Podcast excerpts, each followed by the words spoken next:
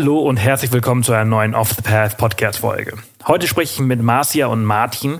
Die beiden sind den Camino Real 23 gelaufen. Ein Fernwanderweg rund um die Sonneninsel Madeira. Was die beiden erlebt haben und äh, ja, was sie so zu erzählen haben von diesem wirklich besonderen Wanderweg, darüber sprechen wir heute. Ich kann euch nur empfehlen, schaut auf jeden Fall mal in den Show Notes vorbei unter www.offthepath.com slash Folge 180. Das ist heute die 180. Podcast-Folge, nur noch 20 vor der 200. entfernt. Ähm, denn wir haben ein paar Bilder veröffentlicht und ich muss sagen, wenn man diese Folge gesehen hat und sich dann so vorstellt, wie schön es ist und dann die Bilder dazu sieht, das ist schon richtig, richtig cool. Also da findet ihr übrigens regelmäßig unter unseren Folgen Bilder von unseren Teilnehmern und natürlich auch Links zu deren Instagram-Kanälen, wenn sie die teilen wollen und viel mehr. Also schaut regelmäßig mal im Blog vorbei. Ihr könnt natürlich auch unseren Newsletter abonnieren. Wir schicken da ab und zu mal auch ähm, ja, E-Mails rum mit weiteren Bildern und mehr Insights zu diesen Podcast-Folgen. Wie gesagt, das findet ihr alles unter www.offthepath.com slash Folge 180 oder ihr geht einfach direkt auf den Blog und dann habt ihr dort den Reiter Podcast und könnt tatsächlich auch nach einzelnen Folgen suchen. Denn jede Podcast-Folge hier im Podcast, ähm, findet ihr auch dort. Ich möchte gar nicht zu sehr um den heißen Brei sprechen. Ich finde, diese Folge ist total super geworden, hat sehr viel Spaß gemacht und äh, ich wünsche euch jetzt ganz viel Spaß beim Zuhören von Marcia Martin und den Camino Real 23.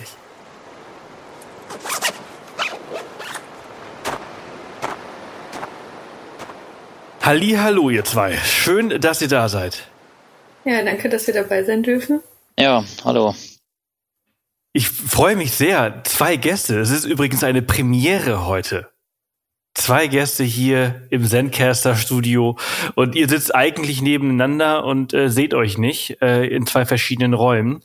Ähm, ich bin gespannt, wie das funktioniert. ja, ich auch. Ja. Also für uns ist es auch eine Premiere. Das ist unser erster Podcast, den wir so aufzeichnen als, als Sprecher. Das ist auf jeden Fall ein sehr, sehr spannendes äh, Thema heute. Wir sprechen über die CR23 Camino Real oder wie würde der Portugiese das nennen? Camino? Camino? Ich weiß es nicht. Ich kann kein Portugiesisch. Nee, wir auch nicht. Ja, kommt dem Spanischen aber sehr nah. Passt schon. Camino Real, Real äh, 23, 23. Ich weiß nicht, wie der Portugiesisch ist.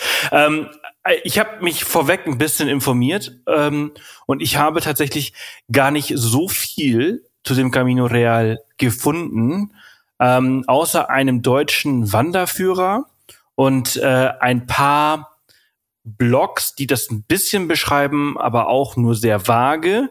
Und die allererste Frage, also es sind ja 170 Kilometer, die ihr gelaufen seid, mit mhm. unzähligen Höhenmetern, was total krass ist, worüber wir ja gleich ein bisschen sprechen werden. Aber zwei Fragen habe ich. Wie mhm. seid ihr auf diese Wanderung gekommen und wie habt ihr euch informiert? Ähm, wir wollten nach Madeira fliegen und wollten auch gerne dann von Münster aus Osnabrück fliegen, weil das hier so der nächste Flughafen ist. Da sind sonntags aber leider nur die Flüge gegangen. Und wir haben uns so gedacht, eine Woche ist für Madeira ein bisschen kurz und zwei Wochen vielleicht ein bisschen lang. Anfangs hatten wir dann erst für zwei Wochen Mietwagen gebucht, wo wir dann in der Planung gemerkt haben, dass wir dann am Tag vielleicht nur 20, 30 Kilometer fahren. Und dann haben wir irgendwie gedacht, wir hätten auch mal wieder Lust zu wandern, ob wir dann nicht vielleicht irgendwie eine längere Wanderung machen können, ob es da irgendwie was gibt. Und dann bin ich irgendwie auf diese Inselumrundung gestoßen, aber habe dazu halt auch nur wenig Infos gefunden. Ja, der erste, der erste Plan war halt, dass wir halt verschiedene Tageswanderungen machen. Gibt's halt auch viele. Aber ähm, ja, wir hatten halt auch einfach Bock, irgendwie so mal wieder mehr Tageswanderungen zu machen und zu zelten und dann haben wir auch irgendwie so gedacht, ja, okay, eigentlich sind die Entfernungen ja gar nicht so krass und dann äh, ja, hat Mars ja dann zufällig gefunden, dass das schon mal jemand gemacht hat, weil wir haben auch nicht wirklich irgendwie so Kartenmaterial gefunden vorher.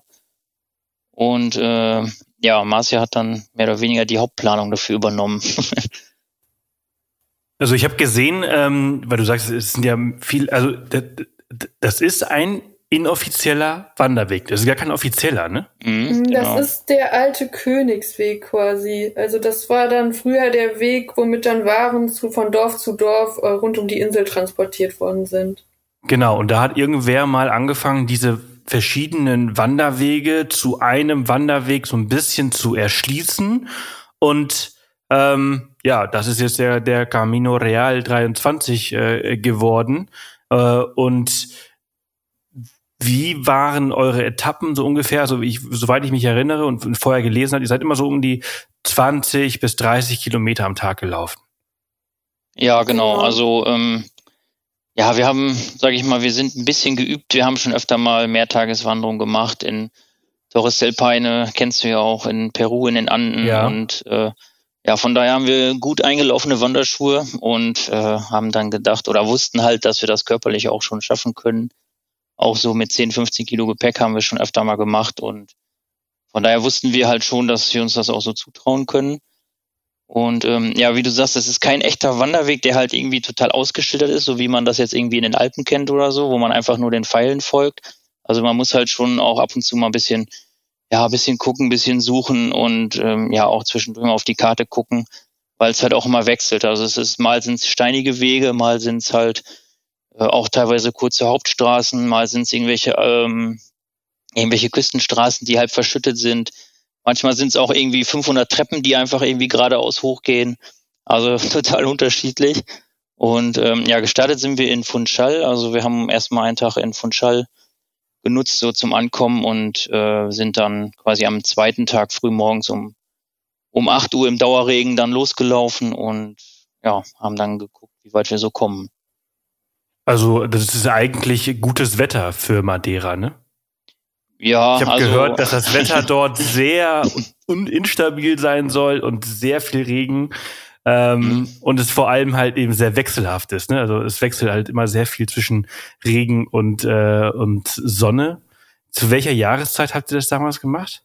Äh, ähm, das ist noch gar nicht so lange her. Vor zwei Wochen kamen wir zurück. Also März war das. Gut vier Wochen.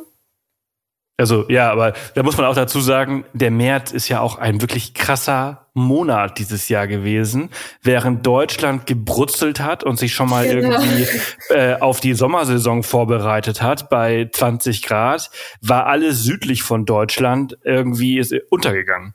Ja, es, war irgendwie ein komplettes Tief. Das war zur gleichen Zeit, wo ihr auch in Spanien auf dem Festland wart. Richtig, und äh, wir wissen, wie unglaublich schrecklich diese Reise war. Ja, also sie war nicht schrecklich, aber sie war, sie war sehr, sehr nass.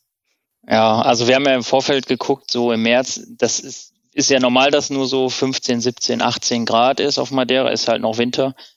Ähm, aber haben dann gedacht, okay, zum Wandern ist es ja vielleicht auch nicht so schlecht, dann äh, schwitzt man sich nicht zu Tode und ist eigentlich eine ganz gute Wandertemperatur, aber ja, es hat dann doch ersten ein, zwei Tage doch mehr geregnet, als, als uns lieb war. Aber ja, es hat alle zehn Minuten, wie du sagst, gewechselt.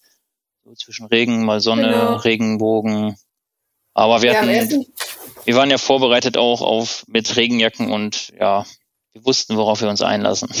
Ja, am ersten Tag war es halt wirklich richtig extrem. Da war wohl auch der ganze Flughafen komplett gesperrt, weil es so stürmisch war. Von dem Sturm hat man jetzt aber eigentlich gar nicht so viel gemerkt auf der Wanderung, aber es war halt wirklich zehn Minuten Regen, dann zehn Minuten Sonne, dann zehn Minuten Hagel. Also es war schon echt nervig am ersten Tag. Ich liebe dieses Wetter, weil ich ziehe meine Jacke dann nicht aus und dann, dann, dann ich leide einfach die ganze Zeit. Wenn es regnet, kotze ich voll ab und wenn es dann warm ist und die Sonne scheint, bin ich zu faul, Rucksack auszuziehen ja, und die so Regenjacke auszuziehen, dann schwitzt du oder denkst du so, oh nee. Ja, das Problem war noch, am ersten Tag war dann halt auch viel noch äh, wirklich dieser alte Weg, äh, dieser gepflasterte Weg und der wurde dann natürlich auch sehr rutschig durch den ganzen Regen. Da hat man sich dann auch noch ein paar Mal lang gelegt und dann war man echt froh, als man dann irgendwann einen Schlafplatz gefunden hatte. Klar, das kommt noch dazu. Ich, es ist schade, oder? Wenn so eine, wenn eine Reise, auf die man sich so freut, so anfängt und der erste Tag schon so ist, dann denkt man sich so, oh Gott, worauf habe ich mich darauf eingelassen? ja, das kann auch was werden. Gerade mit dem ganzen Auf und Ab dann am ersten Tag. Da waren noch extrem viele Aufstiege und dann hat man echt gedacht, oh Gott, kann man das überhaupt schaffen? Ja, aber Martin, du hast vorhin gesagt, du hast vorhin erwähnt, äh, dass ihr ja schon geübt seid und auch schon Torres del Paine und solche Sachen gemacht habt. Das ist ja auch relativ steil und auch wunderschöne Landschaft da oben, mm, windig. Äh, da unten, sehr windig, genau. Und ähm, ist das denn mit Madeira vergleichbar mit diesen vielen Höhenmetern? Weil, also ich meine, ich, also ich habe das ja gelesen, was ihr so gemacht habt, was ihr so beschrieben habt, und ihr, ihr habt ja die ganze Zeit gewechselt sieben Tage lang von null Metern, also Meereshöhe, mhm. ähm, Atlantik, ähm, auf mehrere hundert Meter. Ist ja eine krasse Steilküste, äh, die da äh, auf dieser Insel ähm, ist oder um diese Insel ist. Äh, ich glaube, der höchste Punkt, ich habe mir mal so, ein, so, ein, so das mal genauer angeschaut, das sind 775 Meter, die man da quasi läuft. Auf dem ähm, Weg. Mhm. Auf dem Weg, also von 0 auf 775 Meter und dann sofort wieder runter. Und das mehrmals. Ja, ja, genau. Also manchmal nur einmal am Tag, aber auch einen Tag hatten wir, glaube ich, wo wir irgendwie 1300 Höhenmeter gemacht haben. Ja, ich glaube sogar 1800. Also wirklich dreimal immer komplett hoch und dann wieder runter, weil man dann an der Küste nicht weiterlaufen kon konnte und dann wirklich immer wieder auf den Berg musste und wieder runter. Also ich habe ja. viele Wanderungen auch in den Alpen gemacht, ähm, aber das hört sich für mich anstrengender an als alles, was ich so bisher Ja, also es war auch schon relativ anstrengend, also, aber ähm, ja, also nochmal so zum, zum Vergleich Torres del Paine ist, aber also landschaftlich ist es natürlich auch sehr rau durch die ganzen Felsen und Klippen und oft liegt es halt auch einfach an der geografischen Lage, dass man halt irgendwie ja da nicht weiter kann am Meer und da muss man halt wieder hochgehen. Äh, ja, weil es halt einfach kein, keine Promenade ist oder sowas halt. Ähm, es gibt halt auch relativ viele Autotunnel auf Madeira, das heißt, die Autos sind halt, können halt oft gerade fahren, ne? also fahren da mal 20 Kilometer gerade Strecke und der alte Küstenweg und die Wanderung gehen halt, ja, mal geht's über dem Tunnel drüber her, mal führt irgendwie ein Weg den Zickzack außen drum herum und ähm, ja, daher ist es halt sehr unterschiedlich, aber jetzt nochmal im Vergleich zu Torres de Paine war halt schon der Vorteil, dass man halt die Verpflegung war halt, war halt äh, immer, dafür war halt immer gesorgt, weil bis halt alle fünf Kilometer durch einen kleinen Ort gekommen. Äh, Wenn es geregnet hat, konnte man sich schnell irgendwie ins Café setzen mal oder ähm, ja oder mittags ins Restaurant. Also wir mussten jetzt nicht groß essen oder so mitschleppen und äh, Wasser konnte man sich unterwegs auch überall nehmen an so an so Brunnen. Von daher war das in der Hinsicht schon ja sehr sehr Luxus. Also da konnte man sich quasi ja, immer wenn man wollte, eine Pause machen und sich einen, einen Kaffee trinken, das war schon ganz cool. Also. Aber so vom Weg fand ich es anstrengender als Torres del Paine. Also da hatten wir jetzt wirklich Tage, wo man dann im Zelt lag und sich irgendwie gar nicht mehr bewegen konnte. Ich glaube, einmal am ganz extremen Tag, wo es dann wirklich zwei, dreimal runterging, dann tat einem echt alles weh. Dann dachte man, man kann morgen echt nicht weiterlaufen. Aber am nächsten Morgen ging es immer komischerweise wieder. Ja, weil es halt auch immer unterschiedlich war. Manchmal war es quasi asphaltierte Straße, die halt super steil hochging. Manchmal war es halt auch irgendwie so eine Schotterstraße, wo du halt äh, drei Schritte vor und einen Schritt wieder zurückgerutscht bist und mal waren es dann halt so, ja, so ein bisschen wie in Favelas, wo dann einfach mal so 500 äh, Treppen 30 Zentimeter hoch nach oben gehen. Also ja, war gut für die Oberschenkel auf jeden Fall. Ja, man ist halt auch oft so durch so kleine Siedlungen oder kleine Dörfer gegangen, wo dann auch immer die Hunde uns angebellt hat, wo man nicht wusste, ob die uns jetzt mögen oder hassen.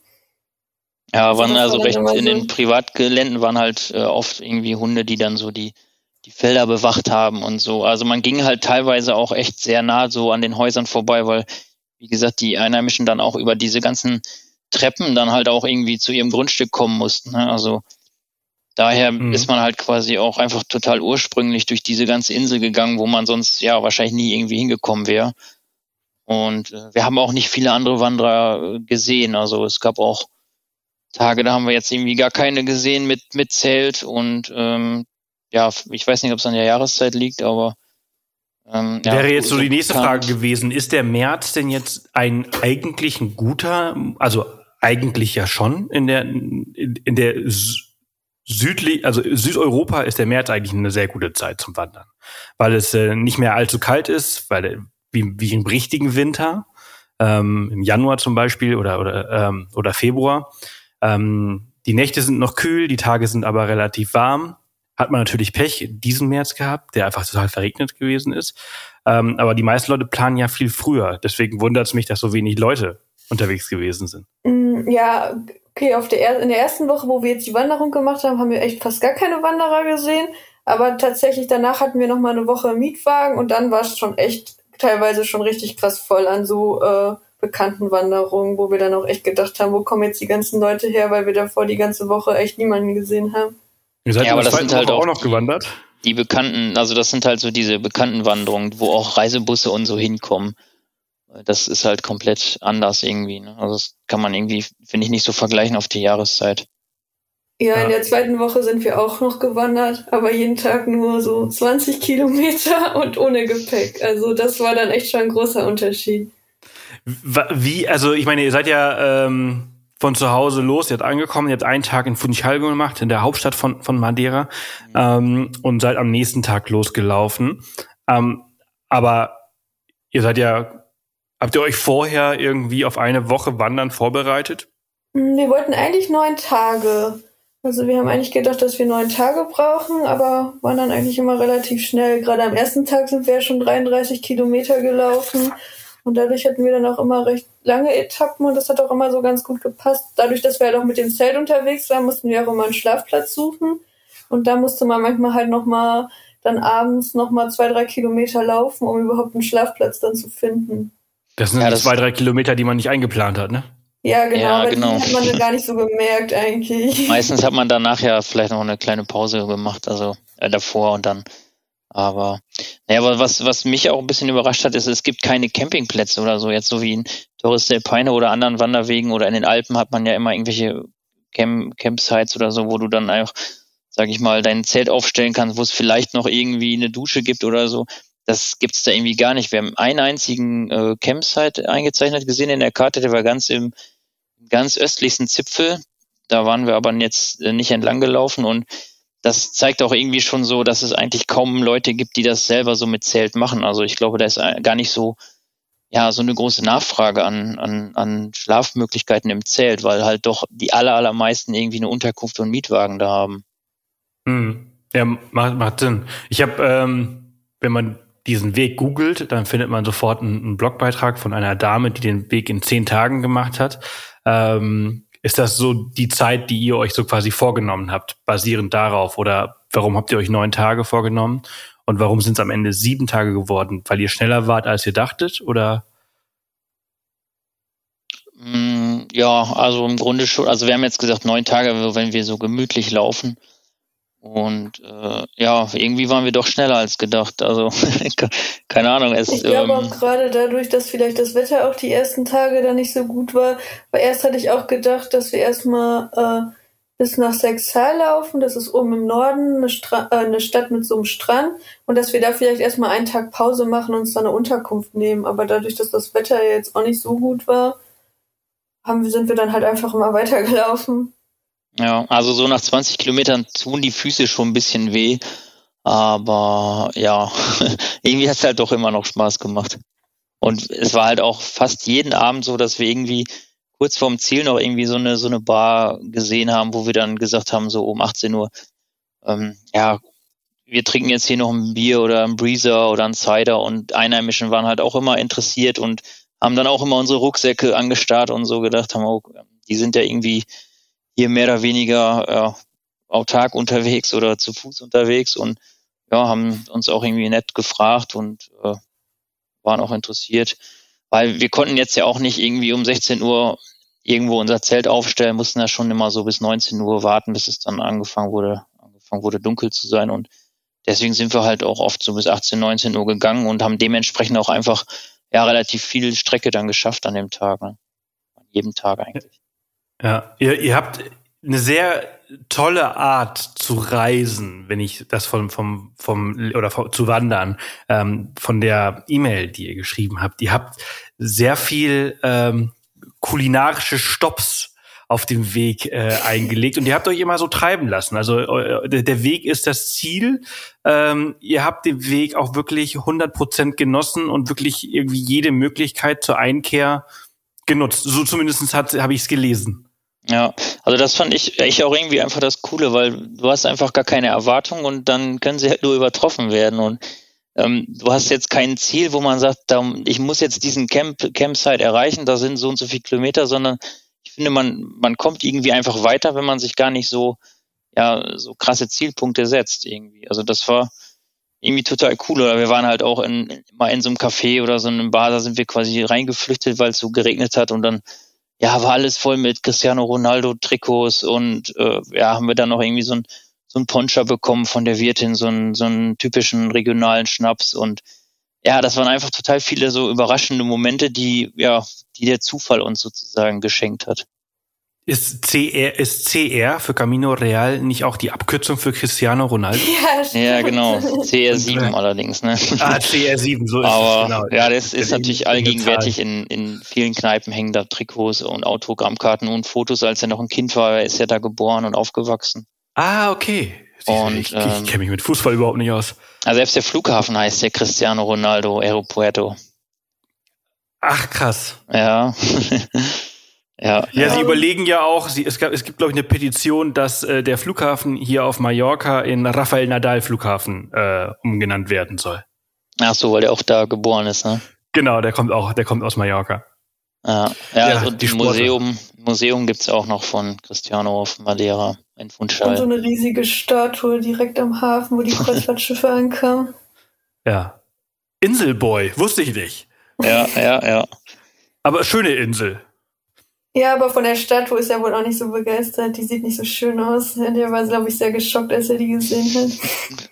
Aber er ist ja ein sehr, ich habe viele Videos von ihm gesehen. Er ist ein sehr netter Kerl, ähm, wie er manchmal auf äh, Dinge reagiert, zumindest vor der Kamera, äh, die ihm nicht gefallen oder die komisch sind.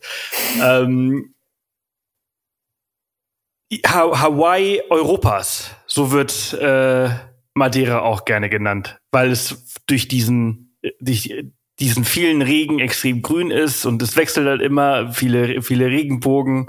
Ähm, das ist auch etwas, was ich bei euch in der Nachricht gelesen habe, ne? Dass ja, ihr das also richtig es hatte gemerkt habt. Totale Parallelen. Also wir waren noch nicht auf Hawaii, aber äh, wollen wir noch, äh, sobald es geht.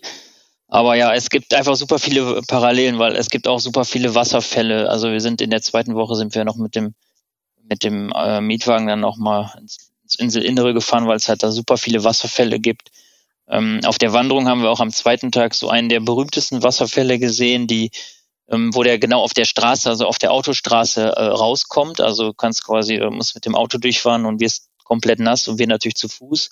Und das war natürlich da mal der Vorteil, dass es so viel geregnet hat, weil die alle mega viel Wasser hatten, die Wasserfälle. Und ja, wir haben, ich glaube, an einem Tag haben wir mal irgendwie zehn Regenbögen gesehen und haben da auch richtig intensive Fotos von intensiven Farben gemacht. Also das war echt schon, schon spektakulär teilweise anzusehen, auf jeden Fall. Ja, so intensive Wasserfälle hatte ich vorher auch noch nie gesehen. Und ich fand gerade an der Nordküste hat man dieses Hawaii-Feeling extra, äh, extrem gemerkt.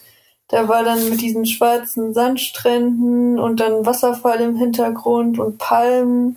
Und wir haben auch noch so eine Wanderung äh, bei Makiko gemacht. Da waren dann auch überall so hohe Klippen, alles grün.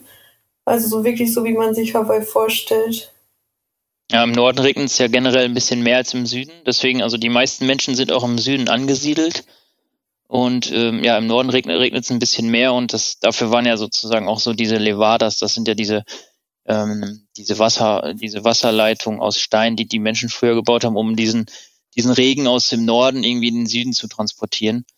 Und ähm, da sind wir auf der Wanderung auch ab und zu dann äh, auf diesen Levadas, halt auf diesen Wasserkanälen gelaufen. Und ähm, ja, das war schon, waren schon schlaue Leute, die sich das ausgedacht haben. Und äh, daher ist, ja, Norden ist halt irgendwie noch ein bisschen rauer. Es gibt halt auch so ein paar Nature Pools, also ähm, schwierig ist es natürlich, da irgendwie ins Meer zu gehen bei den Steilklippen, aber es gibt halt auch Orte, die ja dann relativ flach unten auslaufen, wo es dann halt auch so, ja, so, so Nature Pools gibt, also so wie man das teilweise auch irgendwie von Australien kennt oder so, ne, wo das halt ins Meer das sind eingelassen aber keine, ist. keine thermalen äh, Nature Pools, sondern einfach nur Wasserauffangbecken. Ja, genau, so ein bisschen geschützt durch große Steine und äh, ja, aber Meerwasser auch, Meerwassertemperatur und halt so outdoor sind mit Meerwasser gefüllt, also künstlich angelegte Becken, die mit Meerwasser gefüllt sind, wo man mhm. dann halt baden kann, weil es ja im Meer oft zu gefährlich ist, beziehungsweise es dann ja eher für Surfer geeignet ist. Ja, der Atlantik ist ja auch nicht der wärmste.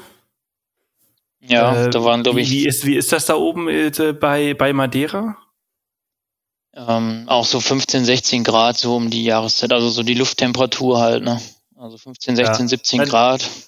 Das geht ja noch, ist ja noch relativ warmer Strom. Wenn man so zum Beispiel unten in Kapstadt im Atlantik äh, steigt, dann ist das äh, dann ist das bitterkalt. Ja, das war wärmer ja. wie in Kapstadt auf jeden Fall. Wir waren nämlich danach noch in Porto Santo auf der Nachbarinsel für so einen Tagesausflug. Da hatten wir halt auch einen Tag mal echt Glück mit dem Wetter. Da war es so 20 Grad und Sonnenschein und da konnten wir auch baden gehen. Das Wasser war zwar kalt, aber echt nicht so kalt wie in Kapstadt, weil ich fand, als man in Kapstadt seine Füße reingehalten hat, dann sind einem die Zehen echt fast abgefroren. Ja, ja, das sind tausend Nadelstiche, die da. Ja, äh, deswegen, so kalt war es nicht.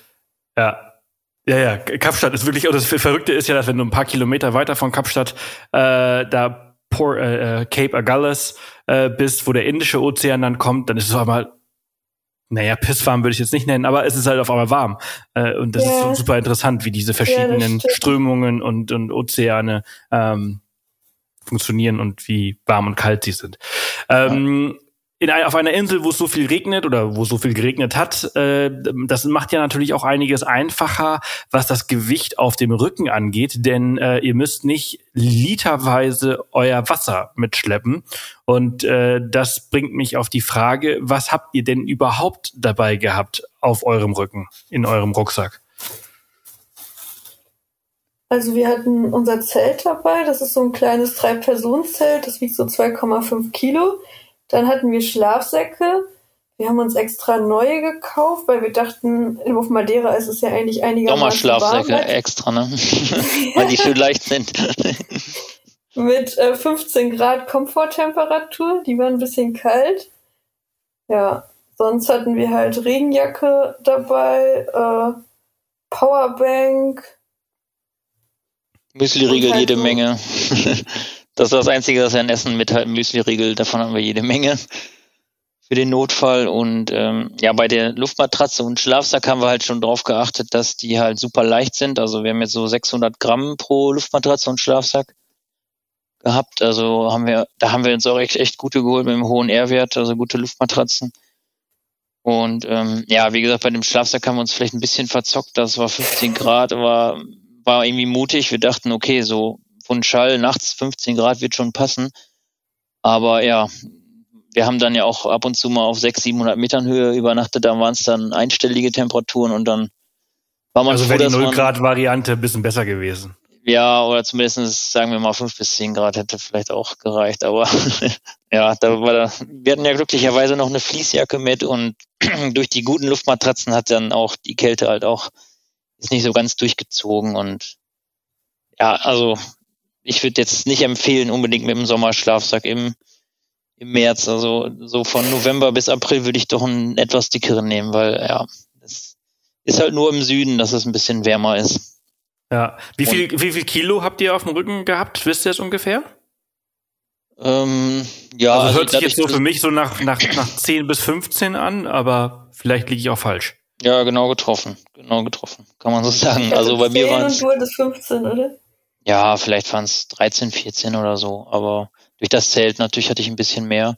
Und aber ansonsten haben wir uns relativ minimalistisch gehalten. Also äh, klar, Regenjacke, Fließjacke, äh, jeden Tag entweder eine lange oder kurze Wanderhose, ähm, irgendwie Flipflops oder Birkenstocks, ja, ein bisschen Unterwäsche, ein bisschen T-Shirts äh, Zahnbürste und viel mehr dann auch nicht. Also da haben wir schon irgendwie drauf geachtet, dass wir das relativ minimalistisch halten.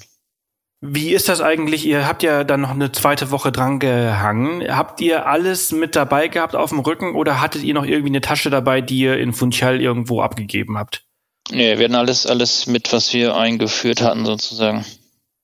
Okay. Und der große Vorteil an, an ähm, der Infrastruktur auf diesem Weg und, und Madeira ist natürlich, dass ihr äh, nicht so viel Essen mitnehmen müsstet, außer eure Müsli-Riegel. Ähm, das ist ja ein großer Unterschied zu ähm, Chile oder äh, anderen Wanderungen, die ihr bisher gemacht habt, oder? Ja, ja, ja absolut. das ist echt ein großer Unterschied und auch ein absoluter Luxus. Also habt nicht kein nur, Kochzeug dabei gehabt. Äh, genau, nicht kein, nur das Essen, kein, sondern auch das ganze äh, Gaskocher, Gaskartusche, Topf, äh, das alles halt, ne, das macht schon ein bisschen aus. Ja, wir haben nämlich auch erst überlegt, ob wir unseren, wir haben nämlich so einen kleinen Topf und Gaskartusche, ob wir das vielleicht mitnehmen, damit man sich morgens vielleicht so ein warmes Frühstück machen kann, so ein Porridge oder sowas.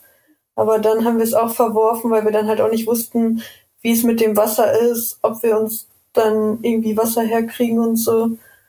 Und deswegen haben wir es dann zum Glück da gelassen. Weil es hat jetzt echt immer perfekt gepasst, dass wir morgens meistens auch nur so 10 bis 20 Minuten gelaufen sind und dann da auch so ein kleiner Bäcker oder ein kleines Café war, wo wir dann auch in Ruhe frühstücken konnten.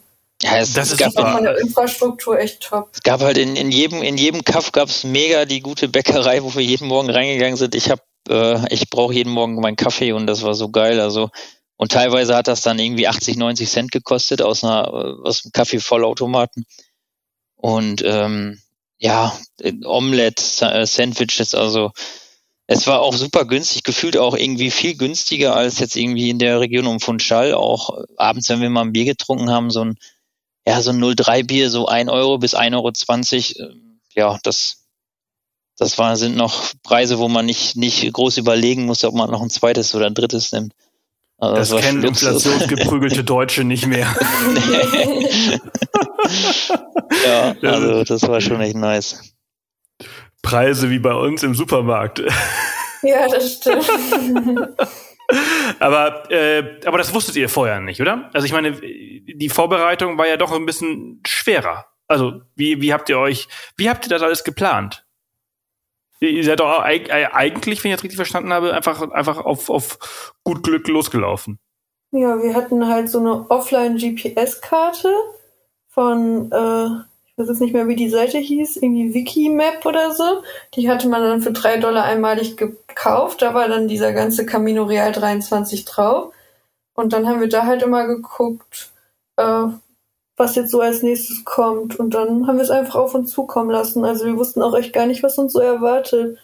Aber dieses, Bu- dieses Buch äh, über den Camino Real, das habt ihr euch nicht geholt, wo drin beschrieben wird, was, also ich weiß nicht, ob das drin beschrieben wird. Ich denke mal, dass, dass so ein Buch mit dem Titel beschreibt, wie der Weg ist und was man dort erwartet. Ja, Ähm. das haben wir erst überlegt, aber dann haben wir es auch irgendwie, haben wir irgendwie nicht mehr dran gedacht und dann war es sowieso nur noch eine Woche. Dann dachte ich, ja komm, wir gucken jetzt einfach spontan. Wir Ja, wir haben halt so gedacht, okay, an welchen Orten kommt man so vorbei? Also immer so Fixpunkte gesetzt, so ja, die nächsten sieben Kilometer, dann sind wir in Lugar de Baixo und dann nochmal ähm, fünf Kilometer bis zum nächsten Ort und dann ja wieder geguckt äh, bis zum nächsten Ort. Also ähm, dahingehend haben wir jetzt auf, auf die Route so, so detailliert nicht vorbereitet und wir haben halt immer so, ja, wie gesagt, dadurch, dass es halt echt viele kleine Dörfchen und, und Orte da gibt, ist man eigentlich nie länger als, sag ich mal, irgendwie eine Stunde, zwei Stunden so aus der Zivilisation raus. Und ähm, ja, es war Mhm. auch irgendwie ein, zwei Mal so, dass wir irgendwie, es gibt ja recht viele Autotunnel da, dass, dass der Weg dann irgendwie nicht weiterging, weil der verschüttet war und ähm, äh, ja, wir wurden auch mal mitgenommen mit dem Auto durch den Autotunnel. Das war dann irgendwie mal vielleicht drei Kilometer oder so, aber ja, da hat man sich das dann, dann sparen können. Also wir wurden sogar zwei, dreimal angesprochen, ob wir nicht mitgenommen werden wollen. Und selbst da haben wir dann auch abgelehnt und haben gesagt, ja, nee, alles gut. Also wahrscheinlich sahen wir schon so fertig aus. und ja. Wir machen das hier freiwillig. Bereit. Ja, genau. so ungefähr. Äh, diese Karte, die habt ihr euch aufs Handy geladen und die, das Handy dann quasi als äh, Navigationsmittel genutzt. Hm, Genau. Und dann hatten wir halt noch so eine Maps.me Offline-Karte und da hatten wir uns dann auch alle Punkte immer markiert. Meistens haben wir dann einen Tag vorher geguckt, äh, auch bei Google Maps dann, äh, was da vielleicht für Restaurants oder so in der Nähe sind, wo wir dann irgendwie eine Mittagspause machen können. Wir haben oft dann auch äh, zwei Stunden eine große Mittagspause gemacht, wo man sich in Ruhe hingesetzt hat. Manchmal hat dann ja auch die Sonne geschienen, dann konnte man sich in die Sonne setzen. Eisdiele, Ja. Pizza, also wir haben uns schon ganz gut gegönnt auch. Das wollte ich nämlich gerade auch ansprechen, weil wenn man, wenn man, ähm, was ihr mir so geschrieben habt, so durchliest, dann ist das so, ist das, das hört sich das so entspannt an. So, ich bin morgens aufgestanden, dann sind wir zehn Minuten zur Bäckerei gelaufen, dann gibt's Kaffee, Pastel de Nata und Tee, dann gab's vielleicht Toiletten zum Waschen und Zähneputzen, dann sind wir weitergelaufen, ein paar Kilometer, dann gab's Mittagessen, äh, so, ein- so, ein- so, ein- wie heißt das, dieses Knoblauchbrot, Knoblauch, äh, Äh, Bolo de, äh, Bolo de Caco, das ist genau so. Davon habt ihr relativ viele, viele gegessen.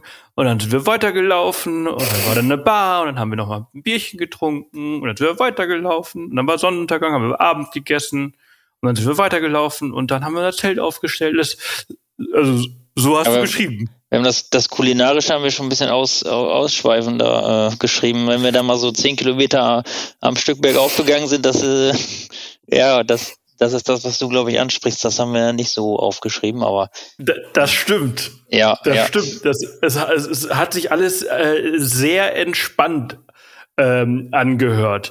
Und das ist eigentlich, worauf ich hinaus möchte. War es wirklich so entspannt? Also, ne, also neben dem, dass es sich sehr toll ange, angehört hat oder gelesen hat, was, was du geschrieben hast, weil weil ich das eigentlich, also ich finde das so geil, so zu reisen, weil Essen ist immer so großer Teil des Reisens für mich. Ich, ich genieße Essen und ähm, und zwischendurch darf es auch gerne anstrengend sein, aber so dieses sich dann kurz hin, kurz oder manchmal auch ausschweifend hinsetzen und äh, das so den Ort, die Menschen, das Essen zu genießen, das ist, ist ein großer ist Teil davon.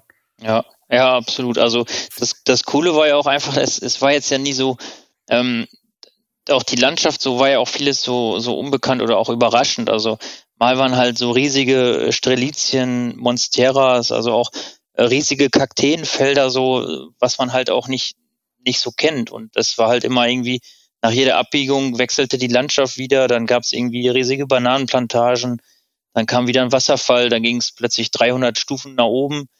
Ähm, ja, das, es hat halt so, so häufig gewechselt, dass man das auch gar nicht, oder es gab im Miradore so Aussichtspunkte, wo man dann wieder übers Meer gucken konnte. Und das hat halt irgendwie so alle zwei Kilometer gewechselt und deswegen so meine Theorie hat man das gar nicht so mitbekommen, wie, wie, wie viel Kilometer man einfach gelaufen hat, weil es halt einfach, ja, so, so abwechslungsreich von der Vegetation und auch von der Natur war. Also, das war halt auch irgendwie und doch so. hat man so irgendwie Spannende. jeden Tag, ja, und doch habt ihr irgendwie jeden Tag eure 25 bis 30 Kilometer geschafft und am Ende in einer Woche 170 Kilometer um diese Insel herum ähm, geschafft. Ja, ist 30 schon- waren schon, 30 waren teilweise schon, schon hart, aber ähm, es macht halt auch einfach, glaube ich, viel aus, dass man jetzt so Wanderschuhe hat, die super eingelaufen sind. Ähm, ja, ein, ein Rucksack, den man schon häufiger getragen hat. Also, das ist, will ich jetzt auch nicht irgendwie mit, mit Sachen machen, die komplett neu sind. ne? Also, das, ähm, Ja, Ja. das, das, das vergisst man, wenn man schon so viel, wenn man viel mit einem Stück von Equipment durchgemacht hat, dann ähm, vergisst man, wie anstrengend es sein kann, mit etwas Neuem zu starten. Das eben noch nicht eingelaufen ist, was noch irgendwie noch nicht so au- auf den Rücken angepasst ist. Das, das verformt sich ja dann doch irgendwie alles über, äh, über die Zeit. genau. Ja, und ich glaube echt, der große Vorteil ist, wie du das schon gesagt hattest, mit dem Essen. Also, dass man wirklich dann auch die Motivation hatte, weil man wusste, ah ja, cool, wir haben bei Google schon dieses und dieses Restaurant gesehen. Da können wir uns dann schon mal drauf freuen. Weil das hat man echt, ich glaube, am fünften Tag gemerkt. Da hatten wir, glaube ich, schon morgens das erste Mal gar keinen Frühstückskaffee gefunden. Dann haben wir nur Müsli-Riegel und Bananen gefrühstückt. Und dann hat sich die Strecke auch richtig gezogen, weil das dieser Tag war, wo wir diese 1800 Höhenmeter gemacht haben und dann schon 1200 Höhenmeter um 14 Uhr hatten und irgendwie kein Restaurant in Sicht war. Und dann haben wir durch Zufall zum Glück ein Restaurant dann gefunden, wo es auch so eine coole Suppe in so einem ganzen Brot war, gab. Und da hat man dann echt gemerkt, dass es an den anderen Tagen echt richtig geil war, dass es halt irgendwie so durchgehend irgendwie Restaurants gab, wo man immer kurze Stops machen konnte. Das Ja. ist euer 31 äh, Kilometer Tag. Ja, das Ähm. war auch, das war auch echt ein cooles Restaurant, wo man dann irgendwie so draußen im Garten saß auf so einer Anhöhe und dann brachte die die Kartoffelsuppe im Brot und wir waren total happy und haben die dann aufgegessen und dann sagte sie, okay, wollt ihr noch einen Kaffee? Dann äh, nochmal zwei Suppen. Ja, aber ihr habt, ihr habt auch geschrieben, ähm, das war landschaftlich die schönste Strecke der Tour. ja, Ja, genau. Die, die super anstrengende Tour war aber auch die schönste. Das war halt so äh, Fluch und Segen zugleich, wie man so schön sagt, dadurch, dass man halt total viel auch so Zickzackwege gelaufen ist und auch total viel an der Küste entlang gelaufen ist, gab es halt ja keine keine Orte und Restaurants da und äh, ja dadurch hat es sich ein bisschen rausgezögert mit dem Essen, aber Ja. Die Wege sahen halt auch richtig cool aus, weil das immer so Zickzackwege war. Das war also so ein 600 Meter hoher Berg und dann ging der Weg so komplett im Zickzack da drauf. Also es war auch so ein richtig schönes Fotomotiv, ja. Und ähm, ihr habt ja immer im, nicht immer, kommen wir gleich nochmal dazu, aber ihr habt meistens im Zelt geschlafen. Und äh, wenn ich das richtig verstanden habe, dann habt ihr immer zum Sonnenuntergang das Zelt aufgebaut und so direkt nach Sonnenaufgang das Zelt wieder abgebaut. Ähm, hat das damit zu tun, weil es nicht erlaubt war zu zelten? Oder wie ist die rechtliche Lage des Wildzeltens auf Madeira beziehungsweise in Portugal? Also da darf man eigentlich nur mit Genehmigung in bestimmten Gebieten äh, zelten. Und das einzige Gebiet, was ich kenne, wo es, glaube ich, auf Madeira offiziell erlaubt ist, ist dann im Norden, auf diesem kleinen Zipfel. Da ist auch so ein offizieller Zeltplatz, wo zwei, drei Zelte hinpassen.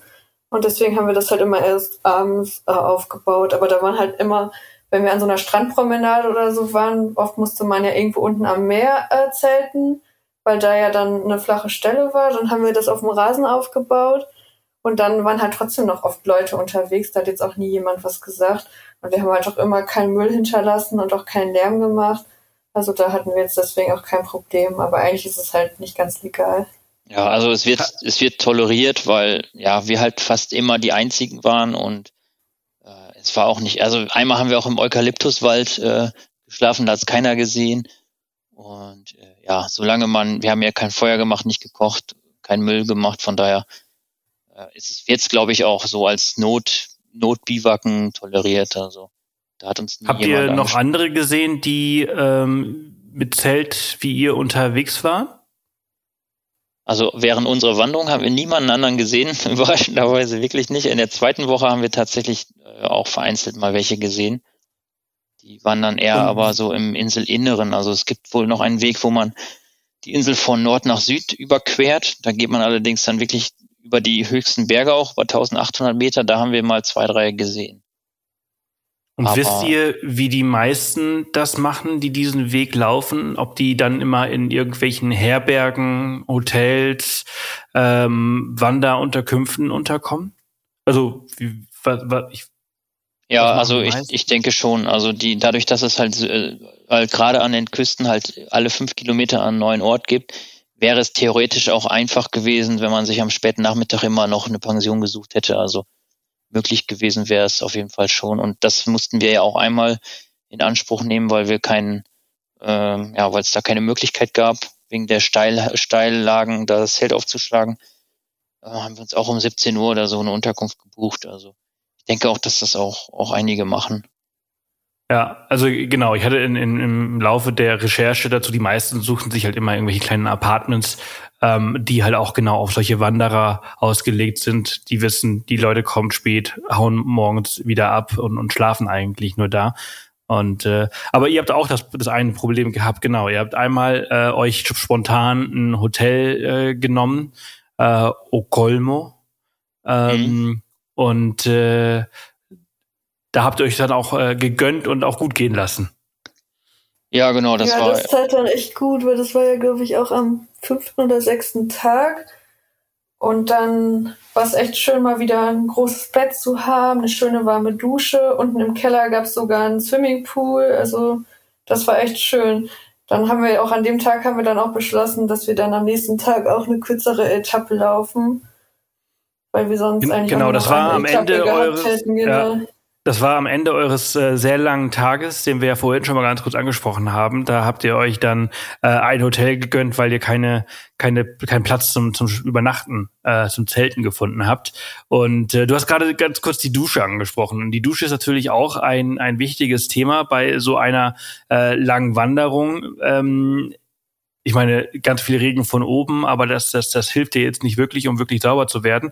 Ähm, wie habt ihr das äh, während eurer äh, Wanderung beim Zelten gemacht?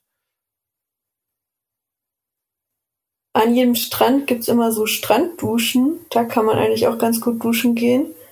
Eigentlich gab's auch immer auch in jedem größeren Ort auch so einen Pool, wo auch immer Duschen waren, wo man sich dann ohne Shampoo halt auch. Bei den Nature Pools auch gab's ja. halt auch welche. Ne? Also das haben wir haben wir zweimal genutzt. Also nicht jeden Tag. Also gerade jetzt in den höheren Lagen gab's halt nicht die Möglichkeit.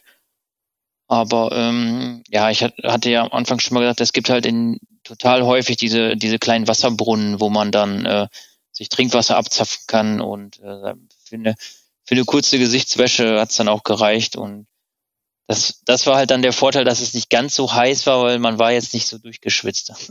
Das ging dann auch mal zwei Tage ohne Dusche, aber ja, man, man muss sich halt, äh, da haben wir uns halt auch vorher drauf eingestellt. Also man darf jetzt nicht so äh, in, ähm, so daran gehen und sagen, okay, ähm, jeden Abend gibt's eine heiße Dusche. Also das, ja, haben wir uns schon unsere Erwartungen dahingehend schon uns darauf eingestimmt, dass das so sein wird ungefähr. Mhm. Und diese Duschen am Strand, die sind im März schon offen und sind die ganzjährig auf? Wisst ihr das? Ja, ich glaube, ja, die sind ganzjährig auf. auf. Weil hier auf Mallorca ist das zum Beispiel so, dass die halt irgendwie im, ich glaube, September, Oktober halt abgeschlossen werden und auch abgestellt werden. Und ich glaube, die machen jetzt so langsam zur Saison wieder auf. Ja, teilweise waren da noch so Bereiche, die noch abgeschlossen waren. Ich weiß gar nicht, ob das nur Toiletten waren oder ob das da vielleicht sogar dann warme Duschen gab. Die waren dann tatsächlich noch abgeschlossen und so Umkleidekabinen. Aber es gab dann halt immer so zwei, drei draußen Duschen eigentlich an jedem Strand. Okay. Und die, da war auch immer Wasser vorhanden.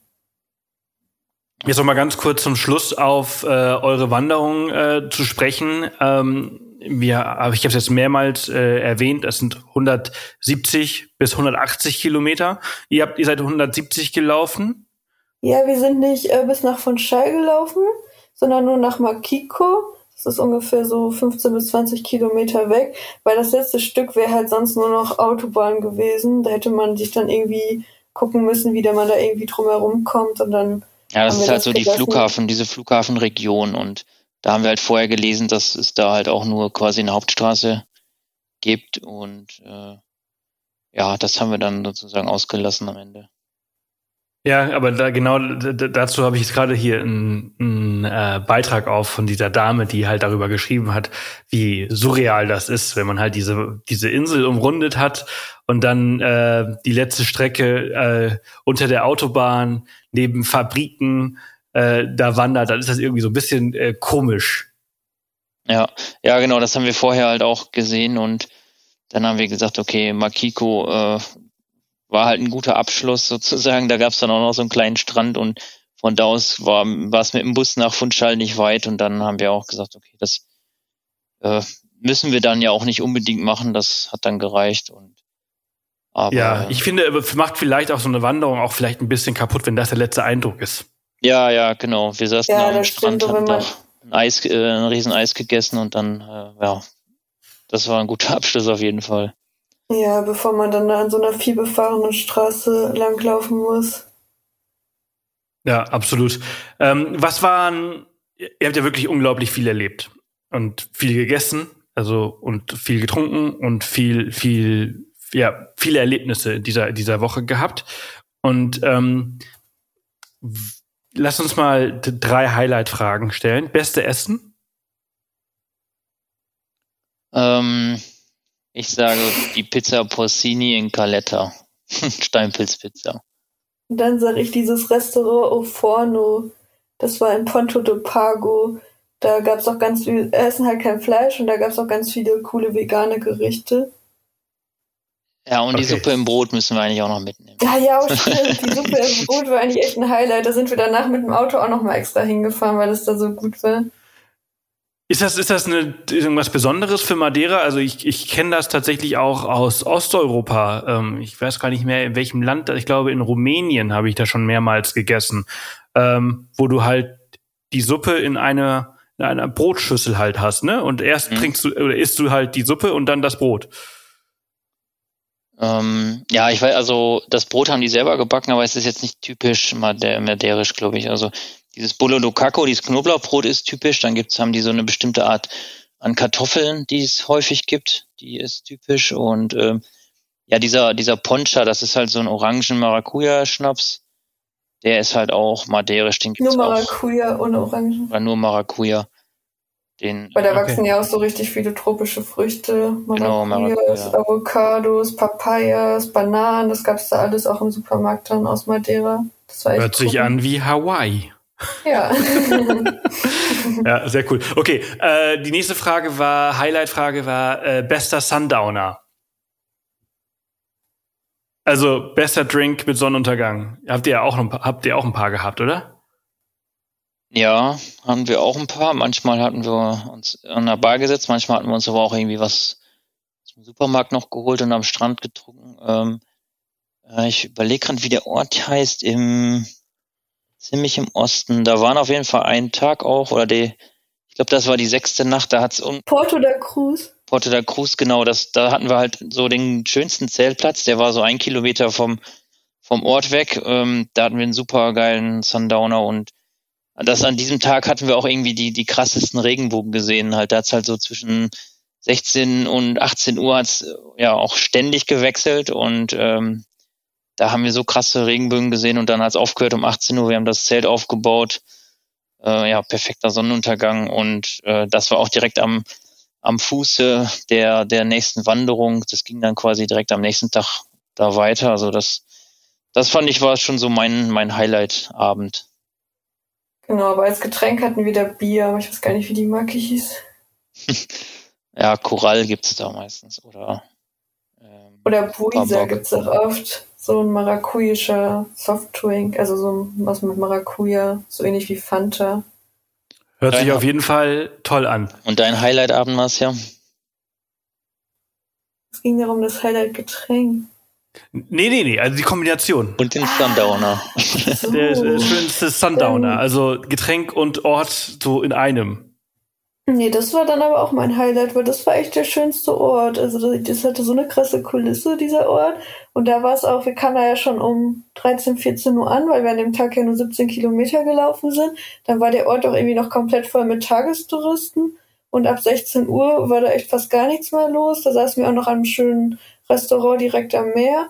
Und das war echt perfekt, ja. Genau, es war warm, also, es war nur, es war 15 Grad warm, perfekt nachts. Hört sich gut an. Und, und jetzt die letzte Frage, und dann, dann haben wir es auch. Ähm, habt ihr es geschafft? Ähm, das allgemeine Highlight, was war so das Schönste für euch äh, auf, dieser, auf dieser Wanderung? Also für mich halt einfach so die Abwechslung, dass das so krass oft gewechselt hat, die Vegetation, die, die Landschaft, die, die Wege und halt einfach keine Erwartung zu haben und ja, jeden Tag irgendwie Sachen zu, ja, zu erleben, ja, wo man halt einfach morgens beim Aufstehen nicht mit rechnet und äh, ja, das, das fand ich halt äh, am besten, dass man halt einfach so quasi in den Tag hineingegangen ist und ständig irgendwie positiv überrascht worden ist. Ja, dem kann ich mir nur anschließen. Gerade mit diesen Eukalyptuswäldern dann im Inneren. Das hätte ich gar nicht so erwartet. Da hat man sich echt ein bisschen so wie in Australien gefühlt. Und dann im Norden diese äh, Strände, die ihr Hawaii ähneln. Also echt eine schöne Insel und total abwechslungsreich. Sehr schön. Ja, ihr Lieben. also würde ich auch nochmal bereisen. Vielleicht dann eher ähm, ein, zwei Monate später oder im Herbst. Aber würde ich auf jeden Fall nochmal machen. Das wäre tatsächlich nochmal ganz interessant, wann eigentlich so eine gute Zeit äh, für so eine Wanderung ist. Ich kann mir auch vorstellen, dass tatsächlich der März gar kein schlechter Monat ist. Ihr und wir dieses Jahr einfach nur unglaublich viel Pech gehabt haben, weil meistens ist das also ist nicht so, dass wenn der März immer total trocken ist, aber dass er so verregnet ist, wie er dieses Jahr war, ist schon ungewöhnlich. Ja, das stimmt. Ja. Also ich ja. kann jetzt nur für Spanien sprechen und ich weiß nicht, wie das da im Atlantik äh, äh, auf Madeira ist, aber das war der regenreichste März, den Spanien äh, ever gehabt hat.